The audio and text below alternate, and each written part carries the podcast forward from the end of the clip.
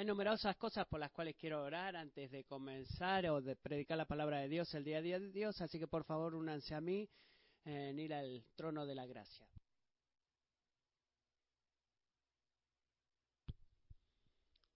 Padre Celestial, no hay aseguranza de necesidad y provisión de que te pidamos a ti, eh, de que hemos terminado de cantar, de que tu reino venga y que tu voluntad se haga en la tierra así como en los cielos. Y debido a tu compromiso de construir tu reino, venimos estas peticiones en oraciones diarias en diferentes formas. Señor, pido que tú bendigas a Serena Walker, Quinton Coles, David Rojas y otros eh, entre los jóvenes adultos que estarán sirviendo las próximas, próximas semanas en el Team Pack. Tú sabes que hay muchos cientos de jóvenes que, por, que los cuales ellos están responsables por el discipulado y oro que tú los llenes con palabras de gracia y de verdad. Padre, también oro por todos los amigos que se gradúan en este mes o el mes que viene. Pido que en cada ceremonia y fiesta en los hogares haya testimonio de la fidelidad de Dios y de nada más. Y que cuando vean lo que han logrado, que simplemente digan, Dios ha puesto su mano sobre mí. Dios también oro por Floyd y Lane Emerson que seguramente estén disponibles en poder estar con nosotros los domingos a la mañana a través de sus por sus enfermedades, que tú los cuides como hermanos y hermanas mientras están en el hogar el día de hoy. Oro que tú bendigas el oír de este sermón eh, a través de la grabación que hay. También, Señor, oro por la nueva iglesia de Sovereign Grace que ha sido adoptada y el Cross Heaven Church. Gracias por haberlas agregada a nuestra familia de iglesias. Oramos que tú bendigas esa congregación y, su, los ancianos, los ancianos, que a pesar que estamos separados por muchas millas, eh, son parte de nuestra familia, no conocemos a esa gente, es lindo poder escuchar de ellos, pero gracias Señor por agregarlos a la familia y aunque no los conocemos, bendice esa iglesia y que haya muchas conversiones a través de la predicación de tu palabra. Padre, también oramos por tu bendición financiera en nuestra iglesia y en las iglesias de Sovereign Grace. Tú eres aquel, el único que provee. Confiamos en ti de que hagas eso. Y estamos agradecidos de que tú nos has prometido que cuando pidamos, tú respondes. No te manipulamos, Señor, pero queremos ser fieles en pedir. Así que pedimos por eh, que se acreciente la bendición financiera y también oro por todos los cristianos, especialmente en el Oriente Medio, especialmente Siria e Irak. Eh, señores, hemos estado escuchado tanto las noticias recientemente de que han sido eh, maltratados, devastados por no haber aceptado el nombre de Alá en sus labios. Señor, ten misericordia de ellos. Por favor, ten misericordia. Están luchando, están sufriendo. Y te damos gracias, Jesús, que incluso ahora tú estás intercediendo delante del Padre, que su fe no caiga y decimos amén a esa oración. Amén, Señor. Pedimos de que la fe de ellos no se desvanezca. Que ellos crean por fe de que tú estás preparando para ellos una, un camino eterno de gloria, eh, que no tiene comparación con todo lo que se les ofrece acá en la tierra. Protégelos,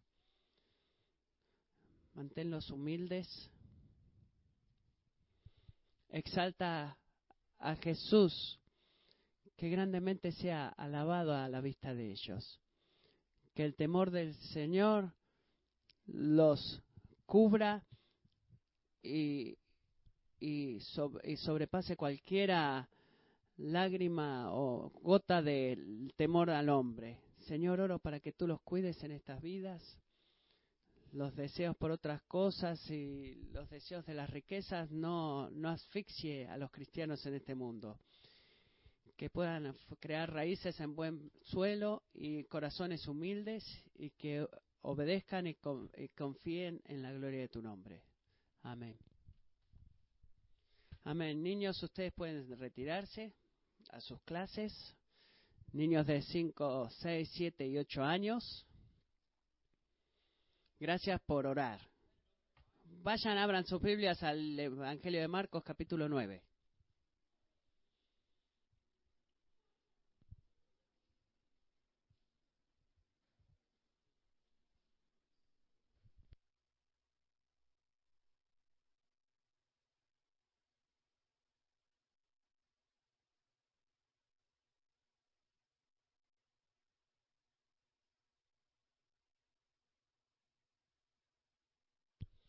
Me pregunto,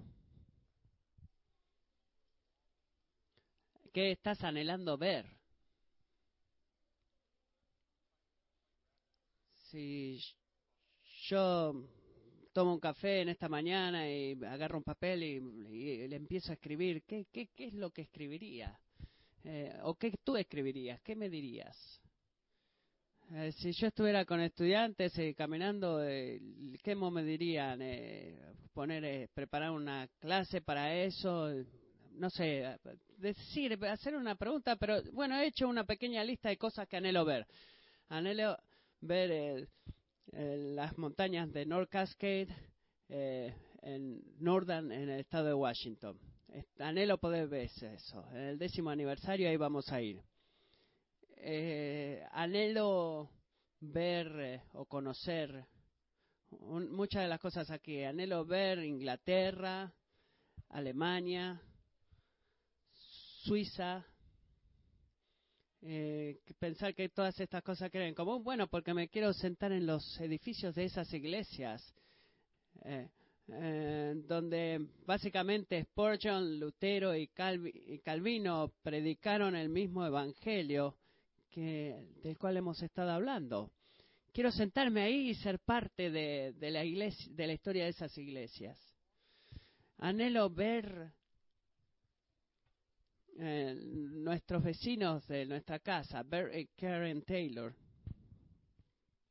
eh, que conozcan a Jesús y estoy orando por ellos. oro para que eso suceda. Eh, mencioné en la reunión de miembros una semana atrás que anhelo ver a mis hijos que sean bautizados.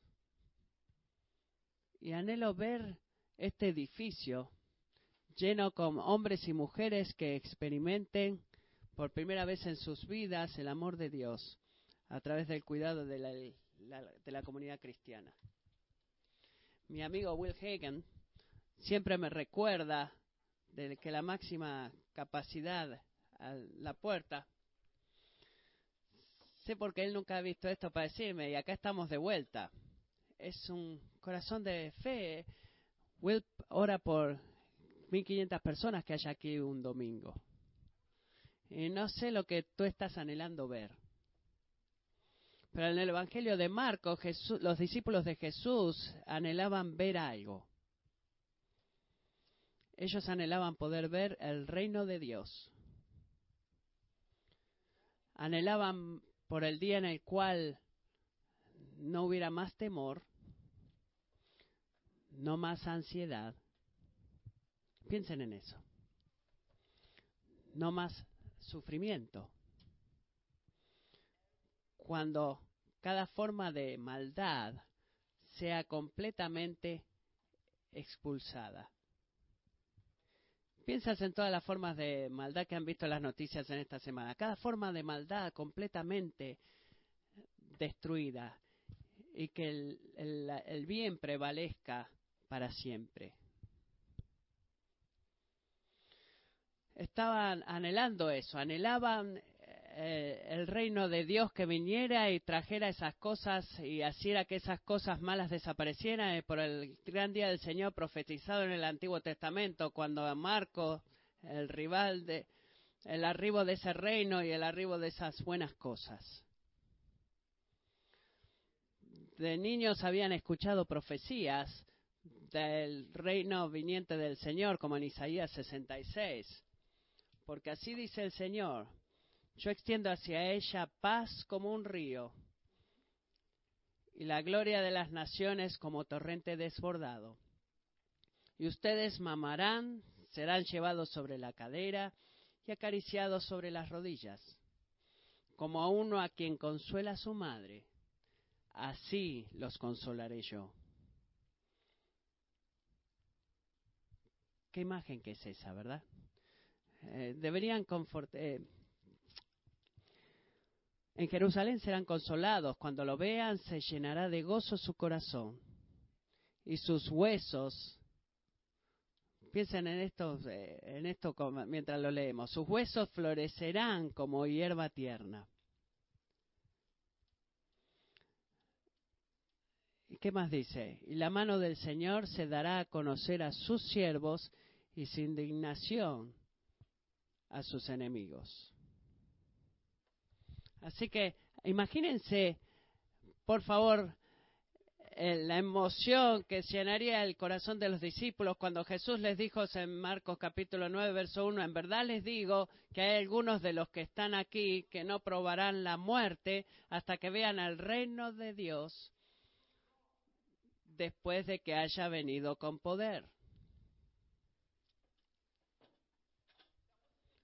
Esa no era el tipo de cosa que escuchaba. Decían, bueno, eh, podemos eh, comer algo para el roast beef para el almuerzo. No, no. Esto era el todo para estos hombres. Y francamente, iglesia, es solamente porque estamos tan cómodos en nuestra vida relativamente fácil en este país y en este punto de nuestra historia, que nuestros corazones no anhelan lo mismo. Nuestros desafíos, que muchas veces este, eh, no están de acuerdo a nuestro, eh, buscamos nuestro reino que venga en lugar del reino de Él. Pero cuando Jesús dijo eso, ellos escucharon que la, la espera ya había terminado. El reino de Dios estaba a la mano, el reino de Dios está viniendo en poder y ustedes amigos lo van a ver descender. Y eso es lo que escucharon. Así que ahora leamos el resto de la historia. ¿Qué sucedió después? Marcos 9, versículo 2.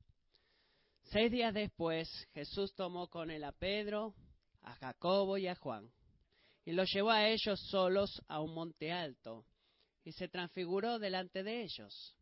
Sus vestiduras se volvieron resplandecientes, muy blancas, tal como ningún lavandero sobre la tierra las puede blanquear. Y se les apareció Elías junto con Moisés y estaban hablando con Jesús. Entonces Pedro dijo a Jesús, Rabí, bueno es que estemos aquí. Hagamos tres enramadas, una para ti, otra para Moisés y otra para Elías. Porque él no sabía qué decir, pues, pues estaban aterrados. Entonces se formó una nube que los cubrió y una voz salió de la nube. Este es mi Hijo amado. Oigan a él. Y enseguida miraron de alrededor, pero ya no vieron a nadie con ellos, sino a Jesús solo. Y cuando bajaban del monte, Jesús les ordenó que no contaran a nadie lo que habían visto hasta que el Hijo del Hombre resucitara de entre los muertos. Y se guardaron para sí lo que fue dicho, discutiendo entre sí qué significaría eso de resucitar de entre los muertos. Le preguntaron a Jesús, ¿por qué dicen los escribas que Elías debe venir primero? Es cierto que Elías, al venir primero, restaurará todas las cosas, les dijo. Y sin embargo, ¿cómo está escrito del Hijo del Hombre que ha de padecer mucho y ser despreciado? Pero yo les digo que Elías ya ha venido y le hicieron cuanto quisieron, tal como está escrito de él.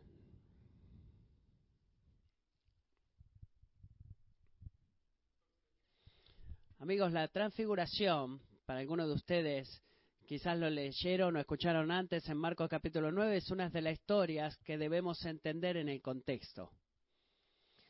Y los eh, colegiados debaten que en este periodo del tiempo, cuando el reino de, Dios vendrá en poder, que Jesús prometió el versículo 1, que cuando eso suceda hay gente que tiene diferentes ideas al respecto, pero no creo que Marcos nos guía a eso a la mejor adivinación de los hombres inteligentes. Yo creo que Marcos es muy este un escritor muy talentoso y que hay una razón en el versículo 2 por la cual el versículo 2 se escribió después del verso 1. Mire estos dos versículos. La transfiguración fue un momento en el tiempo cuando Jesús le dio a tres de sus discípulos un de destello, una, una previa del reino viniente de Dios. Fue una previa de atracciones que se vienen, pero como las previas que vienen en las películas en los viernes a la noche del cine, no, esta previa eh, hizo que estos hombres se detengan a pensar y la, y la previa se convirtió en la película. Y la razón para eso es porque la previa eh, sacudió su entendimiento de la naturaleza del reino de Dios. Los confrontó, los desafió. Y hay al menos tres cosas en este versículo que creo que Jesús está buscando enseñar a sus discípulos acerca del reino de Dios. Que Marcos estaba buscando enseñar a la gente a la cual él escribió esta carta acerca del Dios y el Espíritu Santo, incluso el día de hoy, nos quiere enseñar a nosotros acerca del reino de Dios. Tres cosas. Primero, el reino de Dios se cumple en Jesús. Número uno, y si ustedes escriben algo y meditan en algo mañana, si recuerdan algo de este versículo mañana, recuerden esto, que el reino de Dios se cumple en Jesús. Hay dos eh, detalles muy importantes en el versículo 2. Miremos ahí. Marcos dice, seis días después, habían pasado de que Pedro eh, confesó que Pedro eh, era el Hijo de Dios, eh, Jesús le dijo a tres de sus discípulos, se los llevó a un monte alto. Si tú eras judío, tú te detienes ahí. ¿Por qué? Porque tú sabes que algo está por suceder. Tú sabes eso. ¿Por qué? Porque esta no es la primera vez en la cual Dios se reúne con su pueblo luego de seis días de haber estado esperando, o Tampoco es la primera vez en la cual Dios se reúne con su pueblo en un monte alto. El capítulo 9 de Marcos está lleno de estas alusiones, de todas estas paralelos al, del libro de Éxodo, en donde Dios primero se reúne con un líder de Israel llamado Moisés. Así que escuchen Éxodo capítulo 24, escuchen estas conexiones, que entonces Moisés subió al monte y la nube cubrió el monte y la gloria del Señor reposó sobre el monte Sinaí, y la nube lo cubrió por seis días. Al séptimo día, Dios llamó a Moisés de en medio de la nube. A los ojos de los israelitas, la apariencia de la gloria del Señor era como un fuego consumidor sobre la cumbre del monte. Moisés entró en medio de la nube y subió al monte. Moisés estuvo en el monte cuarenta días y cuarenta noches. En los próximos siete capítulos de Éxodo contienen todos estos detalles e instrucciones de cómo deberían construir el tabernáculo, la, tienda en donde Dios iba a vivir.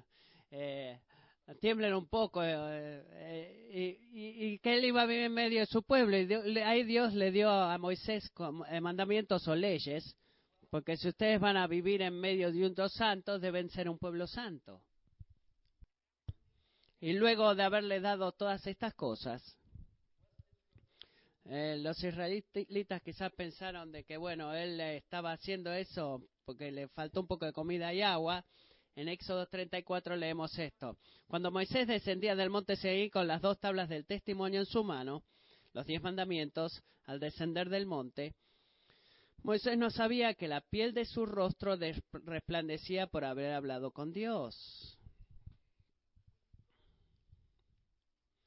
Al ver a Aarón y todos los israelitas que la piel del rostro de Moisés resplandecía, tuvieron temor de acercarse a él.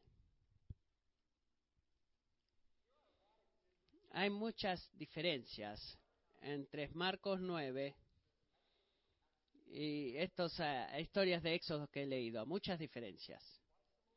Muchas similitudes también. Pero hay una diferencia en la cual quiero que ustedes se enfoquen, que es esta. ¿Por qué el rostro de Moisés brilló? Brillaba porque la gloria de Dios estaba reflejada en el rostro de él. ¿Por qué Jesús brillaba?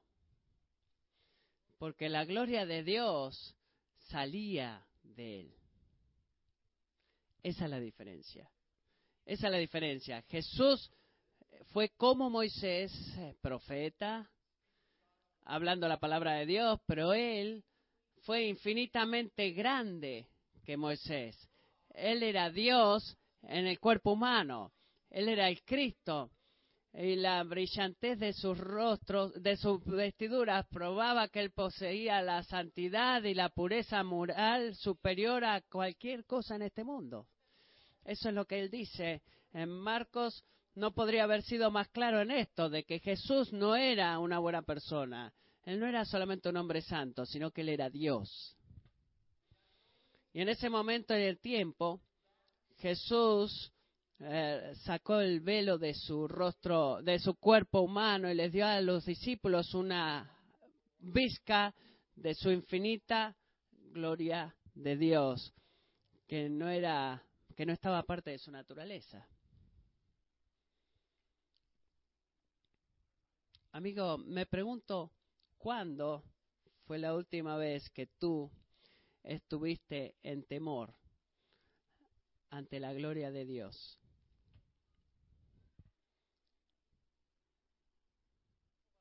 ¿Cuándo fue la última vez que tú eh, contemplaste la gloria de Dios en el rostro de Cristo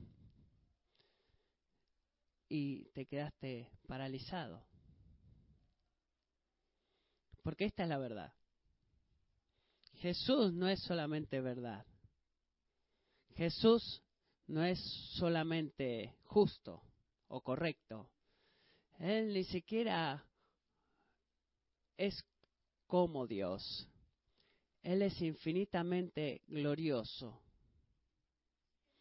Él es infinitamente glorioso. Y su gloria excede cualquier cosa que tú alguna vez este, celebraste y que has puesto tus ojos sobre eso. Jesús es mejor que la riqueza. Jesús es mejor que las cosas. Jesús es mejor que el sexo. Porque la gloria de cada cosa en la creación eh, falla en comparación de la gloria de aquel que hizo todas las cosas. Así que oramos como el Salmo 27. Una cosa le pido al Señor que pueda, que pueda buscar, que habite en, el, en la casa del Señor todos los días de mi vida para habitar entre la pureza del Señor y para habitar en su templo. Amigo, tú has sido hecho para contemplar la gloria de Dios. Y tú has sido hecho para contemplar la gloria de Dios y para sostener la gloria de Dios, para deleitarte de tu corazón en la gloria del Dios y para que seas santo. Y mientras te deleitas en tu corazón en la gloria del Señor, el cual tú estás sosteniendo, tú vas a vivir una vida diferente. Las cosas están conectadas. Y tú no vas a encontrar nada en este mundo que te satisfaga a tu alma más que contemplar la gloria de Dios en el rostro de Jesucristo. Y si tú quieres ver eso, si tú quieres apuntar tus ojos o fijar tus ojos en eso, no mires más lejos de su obra de redención en el cumplimiento del reino de Dios. Recuerden qué fue lo primero que dije. El reino de Dios se cumple en Cristo y hay una razón en este punto en la cual Elías y Moisés aparecieron. Primero, cuando lees la historia, puedes decir, bueno, eso es como raro, ¿verdad?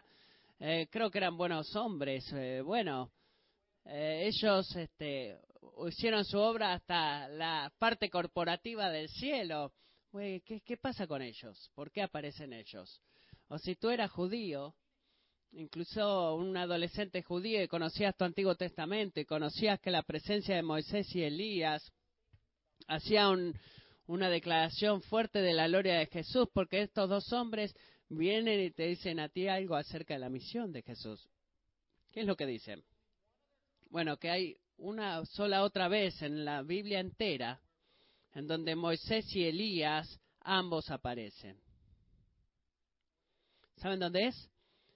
Es en el mismísimo final del Antiguo Testamento, Malaquías capítulo 4. Escuchen este. El profeta dice, al mismísimo final del Antiguo Testamento, acuérdense de la ley de mi siervo Moisés, de los estatutos y las ordenanzas que yo le di en Oré para todo Israel. Yo les envío al profeta Elías antes que venga el día del Señor. Día grande y terrible. Él hará volver el corazón de los padres hacia los hijos y el corazón de los hijos hacia los padres. No sea que yo venga y hiera la tierra con maldición. Eh, bueno, ¿qué sucede acá? Bueno, Malaquías profetiza de que antes de que el gran día del Señor, el día del reino del Dios, el cual todos anhelamos ver, antes de que eso suceda, dos cosas tienen que pasar. Dos cosas. Primero, la ley representada por Moisés va a continuar testificando de que el reino de Dios es bueno y que nosotros no somos buenos lo suficientemente buenos para ser parte de eso. Eso es lo primero. La segunda cosa que va a suceder Así que el profeta Elías va a leerle al pueblo de Dios y confiar, eh, confesar su desobediencia a la ley y buscar el perdón del Dios. El profeta dice que estas dos cosas van a suceder antes de que el gran día del Señor, cuando el reino de Dios descienda. Y en Marcos capítulo 9, versículo 13, Jesús indica en esos términos de que Elías ya había venido en el ministerio de Juan el Bautista vuelto en Marcas capítulo 1, que vino a predicar un mensaje de arrepentimiento eh, para el perdón de sus pecados. Así que todo eso significa que Moisés y Elías estaban ahí para incrementar, no estuvieran ahí para incrementar el factor de sorpresa, sino que su presencia señalaba a sus discípulos que el gran día del Señor, el gran día por el cual habían estado esperando tanto, en el cual el reino se estableciera, que ese día primera, ya finalmente estaba en sus manos esta presencia comunicada por estos tres hombres de que Jesús no era solamente Dios, sino que era el Mesías.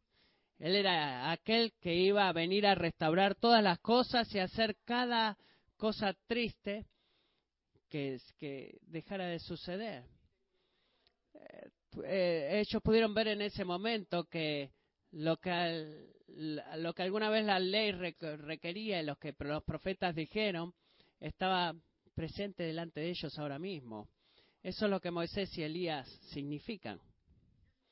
Pero esto es lo que debemos recordar también. Esto debemos recordar al final, de que el reino de Dios está, se cumple en Jesús y que los pecados de la restauración de todas las cosas, en última instancia, viene de su obra y no de la tuya. Eso es lo que debemos recordar también. Lo que significa también que el reino de Dios no es algo que nosotros establecemos, sino es algo que Jesús ha establecido. Esto es verdaderamente práctico y déjenme explicarlo.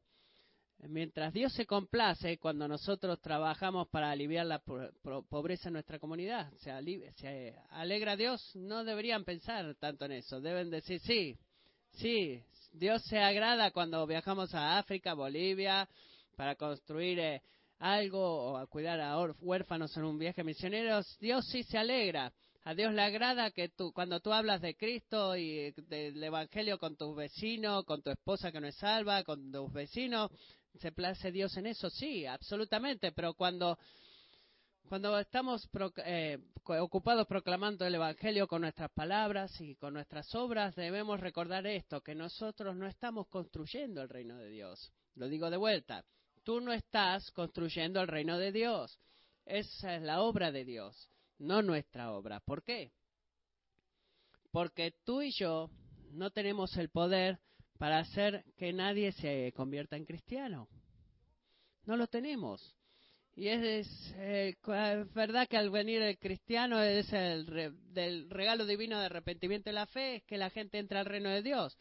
Jesús inauguró el reino de Dios cuando Él vino a la tierra para salvarnos eh, eh, individualmente y Jesús va a hacer que el reino de Dios crezca cuando vuelva para hacer todas las cosas nuevas. Podemos servir a Dios que está furiosamente comprometido en proteger su propia gloria. Y eso significa que Dios está furiosamente comprometido en establecer y construir su reino. Él no está mirando o buscar eh, eh, compañeros en el ministerio. Él está buscando por ciudadanos. Lo que tengo que decir es que si tú eres un padre o madre o estás compartiendo el Evangelio con un amigo o un miembro de la familia, estas son verdaderamente buenas noticias. Tú no puedes, amigo, establecer eh, la regla redentiva de Dios en el corazón de esa persona. Tú puedes hablar este, todo lo que quieras, pero no puedes cambiar sus corazones. Tú no puedes traerlos al reino de Dios. Y Dios no te está pidiendo a ti que lo intentes. Eh, quiero eh, darles gracias por aquellos de ustedes que oraron por mí en mi viaje, que les dije en mi viaje, en, mis, en la última reunión que tenemos. Sé que algunos de ustedes oraron y una de las cosas reconfortantes en las cuales Dios me trajo a mí como pastor es que yo no construyo el reino de Dios. Eh, espero que esto sea reconfortante para ti, incluso si no eres pastor, porque esta es la realidad. Yo puedo plantar y tú puedes regar. Deberemos estar ocupados, mejor que estemos ocupados haciendo eso, pero adivina que solo Jesús la hace crecer, solo Jesús la hace crecer, así que no te, no te eh, agotes eh, haciendo eh, la cosa de servir a Dios porque arrogantemente asumes de que esta es tu responsabilidad para ti de construir el reino de Dios y que Él no te ha pedido que haga eso y que Él está celoso por su gloria y Él no te va a dejar que la lleves por mucho tiempo, esa responsabilidad. No trabajes bajo ese yugo. Jesús no te está pidiendo que construyas ideas. ¿Sabes lo único que te pido que hagas? Es que ores. Que ores. Que ores como esto. Oh Padre en los cielos, elevado sea tu nombre, venga a nosotros tu reino. Porque Él quiere que oremos por su reino en lugar, si Él pensara que podemos construirlo porque la oración nos mantiene humildes y dependientes del Rey.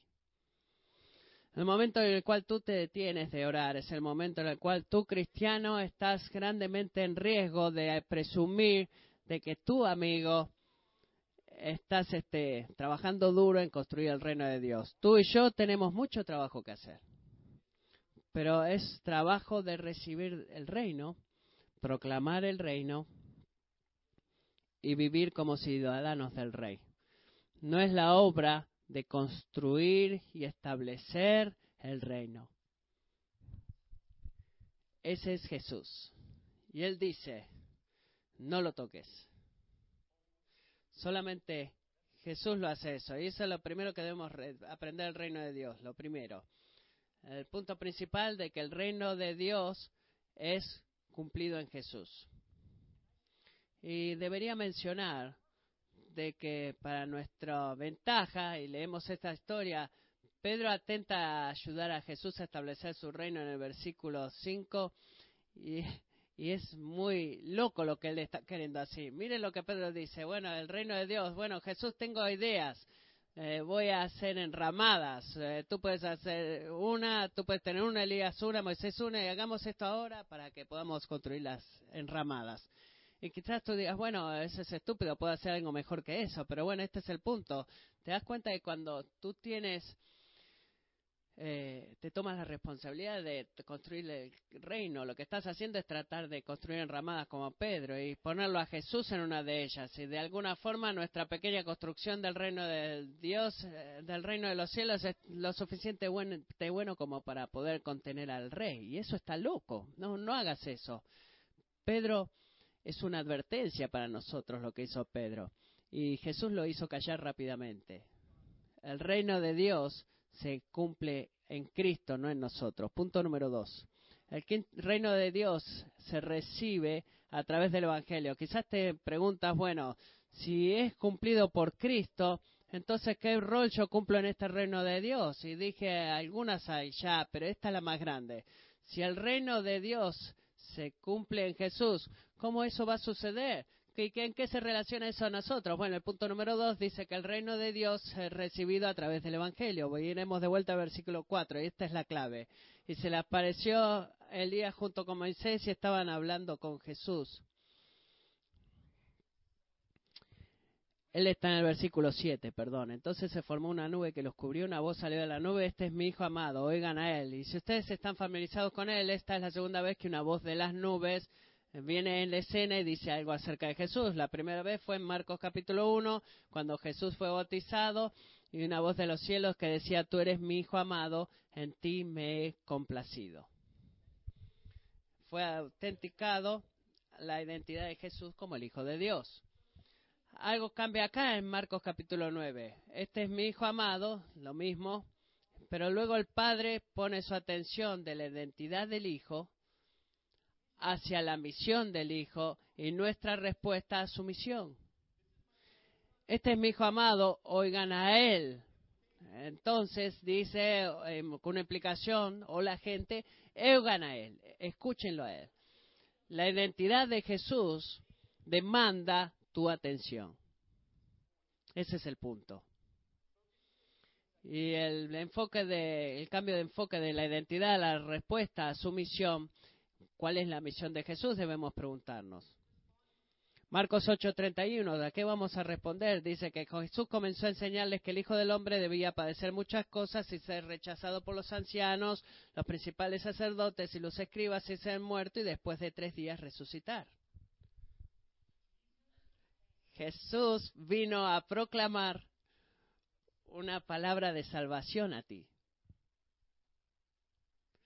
La buena noticia de que Dios mismo va a comprar nuestro perdón al morir en la cruz en tu lugar por tu pecado. Y si tú te arrepientes de tu pecado y te negas a ti mismo y demuestras fe en la salvación, Jesús libremente, te, eh, ofrecida libremente por Jesús al seguirlo a Él en cada área de tu vida, entonces tu amigo serás reconciliado ahora mismo con Dios, tu Padre, y serás salvado en el día del juicio. Ese es el Evangelio. La autoridad del ministerio de Jesús fue unida a la autoridad de su palabra. Noten lo que el padre dice, este es mi hijo amado. Y que siéntense al lado de él, caminen con él, eh, canten de él. No, no dice eso. Escuchen, oigan, oigan a él. Oigan a él. Lo que significa que convertirse en un cristiano no se trata de eh, que tu vida de cristiano se acomode, no se trata de ir a la iglesia, no se trata de eh, eh, de portarte bien cuando estás alrededor de pastores como yo. El convertirse en cristiano es responder a la palabra del Evangelio. Porque el convertirse al Evangelio no comienza con tu comportamiento, sino que fluye desde tu corazón. El oír que debemos darle a Cristo a través de la palabra del Evangelio no es un escuchar en el cual las ondas de sonido de la palabra del predicador entran en contacto con el, tu canal auditivo. Bueno, vamos a tomar café ahora.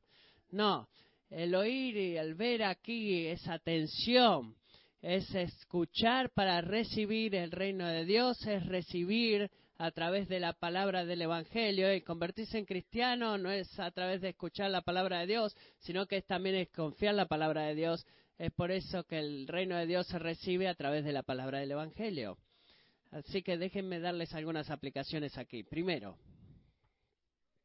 si tú estás explorando el cristianismo, eh, quizás ayuda a alguien más a explorar el cristianismo. No permitas que los eh, problemas secundarios te distraigan de darte tu eh, atención principal a las palabras de Jesús. No hagas eso. Hay un tiempo para hablar de la hipocresía cristiana. Feliz de hablar de eso contigo. Hay un tiempo para hablar de las mecánicas de los seis días de creación. Podemos hablar de eso. Y hay un tiempo para pensar en la la física de, Jonás y, y, el gran pez. No dejes que estas cosas se conviertan en cortinas de humos en las cuales tú estás este, buscando todo a tu alrededor para buscar de lidiar con el mensaje principal del cristianismo, que cuál es, que tú eres un salvador, necesitas un salvador, Jesucristo es ese salvador, amigo. Podemos lidiar con esas cosas, pero tú te debes lidiar con el Evangelio, porque Dios dice, te dice a ti, escucha a Jesús. Somete tu voluntad a su voluntad. Tú vas a encontrar que tú luchas con el Evangelio primero, si tú genuinamente escuchas a Jesús. El resto de la Biblia y muchas de tus preguntas van a tener una forma extraña de, de trabajar hacia afuera. Segundo, debido a que el reino de Dios es recibido a través del Evangelio, si tú eres cristiano y tú has sido comisionado por tu Salvador a proclamar el Evangelio, esto es lo que tú debes recordar, de que tú no estás tratando de venderle a alguien tu versión de la verdad religiosa. Si tú pensaste eso, estuvimos sentados en un avión hace un tiempo hablando del Evangelio y sentí como que eh, soy el peor de los vendedores, soy horrible. Eh, si, hay si la salvación se basara en Matthew Williams eh, tratando de persuadir y vender algo, bueno, esto no va a suceder así. Pero amigos, el Evangelio es verdad. Ya sea que se sienta verdad para ti o se sienta verdad para la persona con la cual hablas. Es verdad. Y es verdad. Y, eh, la persuasión de tus palabras tampoco van a ser dejadas del poder de la palabra de Dios. Y eso es buena noticia. No importa que seas persuasivo o no. No debes convencer a la gente a escucharte porque tú eres un gran este, eh, hombre temeroso de Dios y gran ejemplo de cristianismo para la gente. No, todo lo que tú tienes que hacer es decir, escúchale a Él. Óiganle a Él. Él está hablando. Él ha hablado. Solo simplemente escúchenlo a Él. Salgan, tú salte del camino. Mira lo que Dios hace, porque Él es tan bueno en hacerlo. Tercero, debido a que el reino se recibe a través del Evangelio como iglesia, no perdamos eh, la vista del factor de que la fe es fundamentalmente centrada en la palabra, que la gloria de Dios se une y contenida en la palabra de Cristo. Es por eso por cual el meditar en las escrituras, de entre este domingo y la próxima vez que ustedes escuchen a alguien en este púlpito, es tan importante. Y cuando predicamos, es la cosa más importante que hacemos el domingo. Ese es el porqué. Porque la fe está fundamentalmente centrada en la palabra y tú dices, bueno, yo amo adorar, amo cantar. Adivina qué, yo soy líder de alabanza, lo voy a hacer la próxima semana, no puedo esperar a cantar con ustedes, pero esta es la verdad. La alabanza, el espíritu de alabanza, no, no va en contra de lo que es la verdad. Y así que necesitamos este balance. Oh, bueno, no queremos tener mucha predicación y más canto. No, no. Lo que Jesús, ¿qué es lo que Jesús dice en Juan capítulo 14 que el Espíritu estaba aquí para hacer? Para recordarnos que de todas las cosas que Él nos ha mandado, todas las cosas que Jesús ha dicho, la misión completa del Espíritu de Dios es eh, crecer nuestra confianza en nuestro nuestro creer en la palabra de Dios, la palabra de Cristo. No cometas el error de querer balancear la espiritualidad y la verdad. Tú conoces el Espíritu a través de Él trabajando en tu corazón, ayudándote a confiar en la verdad.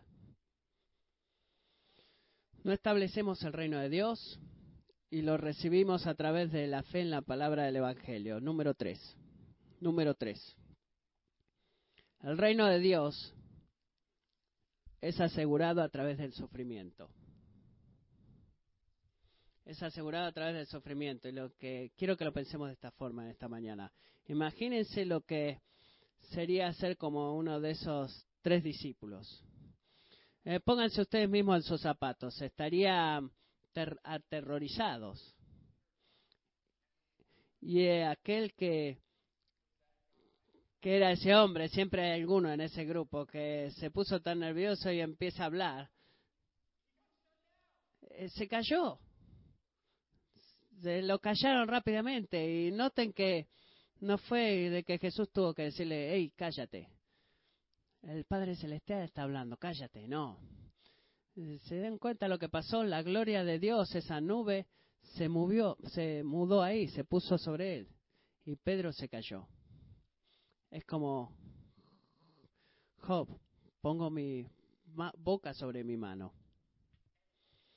Y tenía buenas razones para estar aterrorizados, porque en el Antiguo Testamento, cuando la nube, la manifestación física de la presencia de Dios, se movía ahí y eh, parqueaba ahí, una de tres cosas siempre sucedía, una de tres cosas.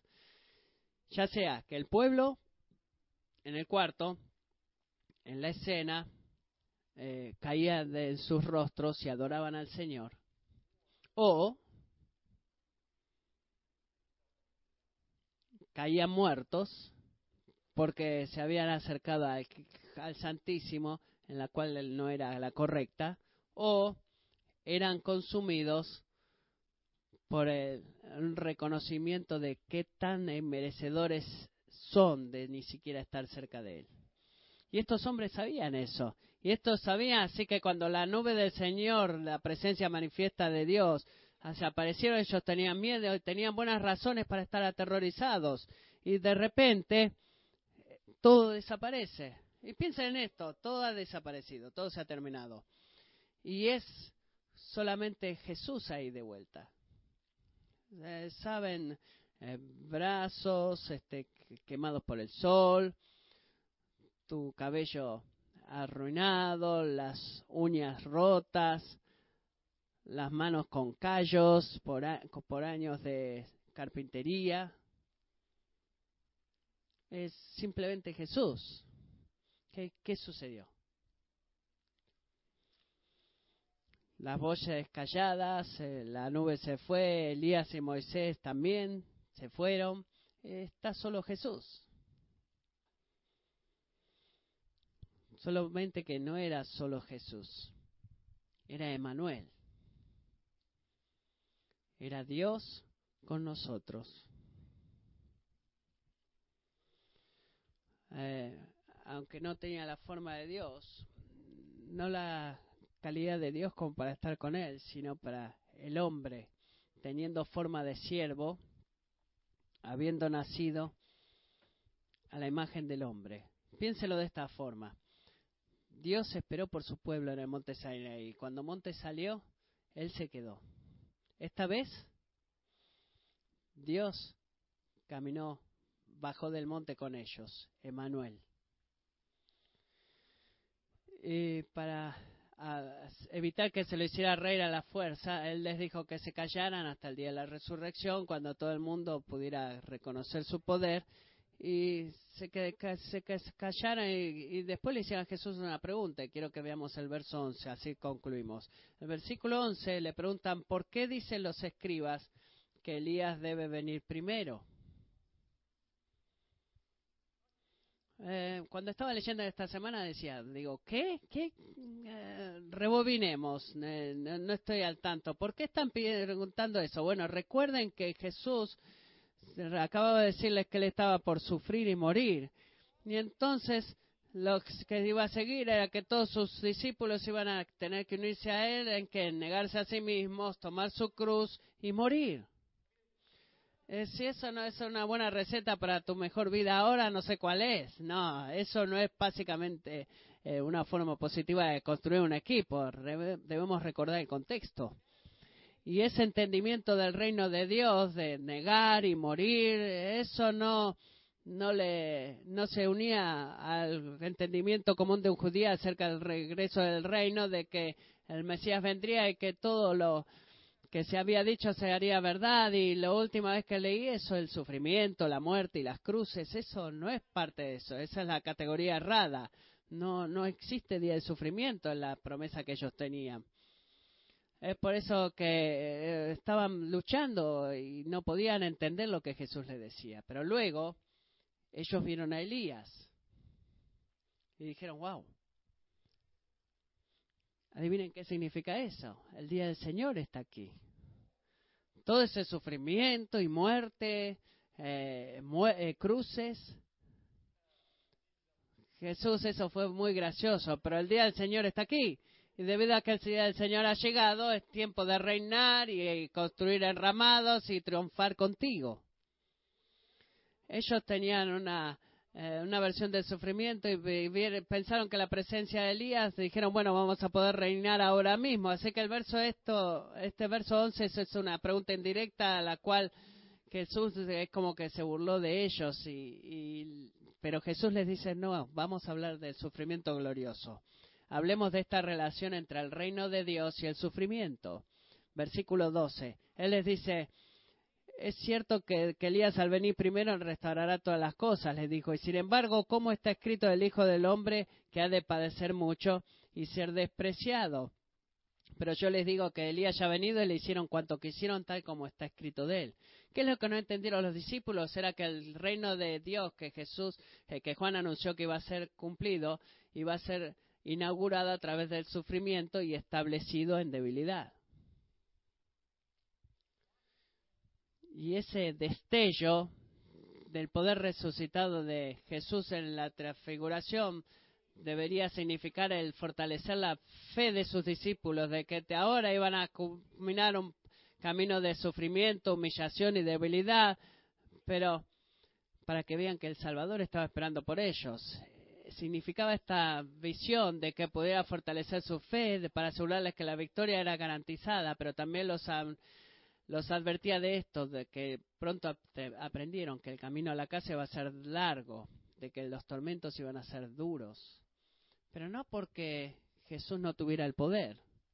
Dense cuenta de eso.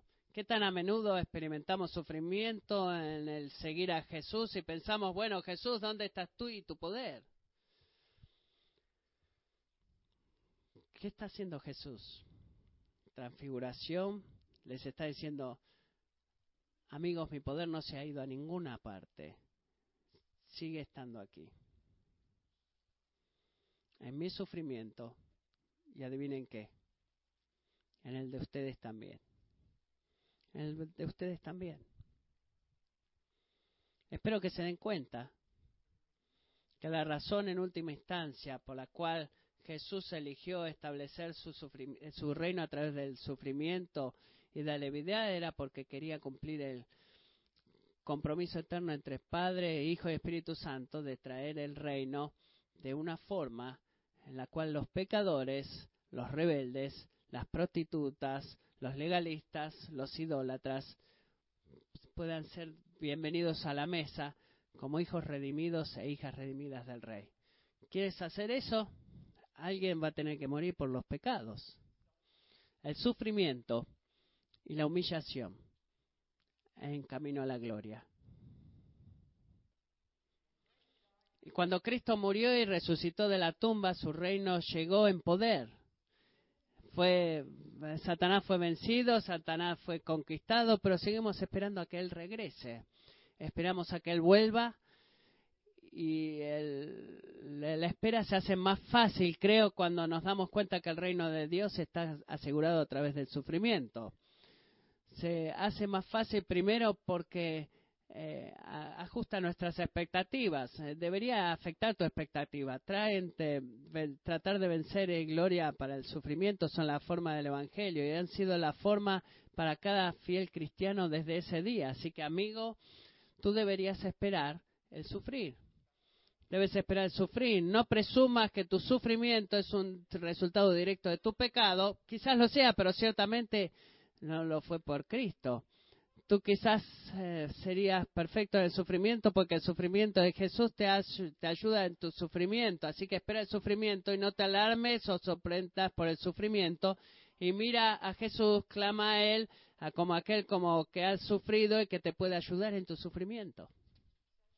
Segundo, date cuenta de que va a haber cientos de momentos, miles de momentos en los cuales se siente que el sufrimiento va a ganar y tú estás ahogando en ese sufrimiento y tú piensas que si viene otra ola vas a terminar ahí.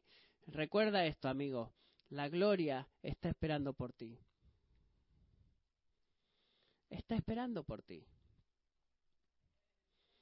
Y en efecto, los, los brazos amorosos de, del Dios que cumple pactos deben ser eh, suficientes para sostenerte y, Él te va a traer a sus brazos amorosos.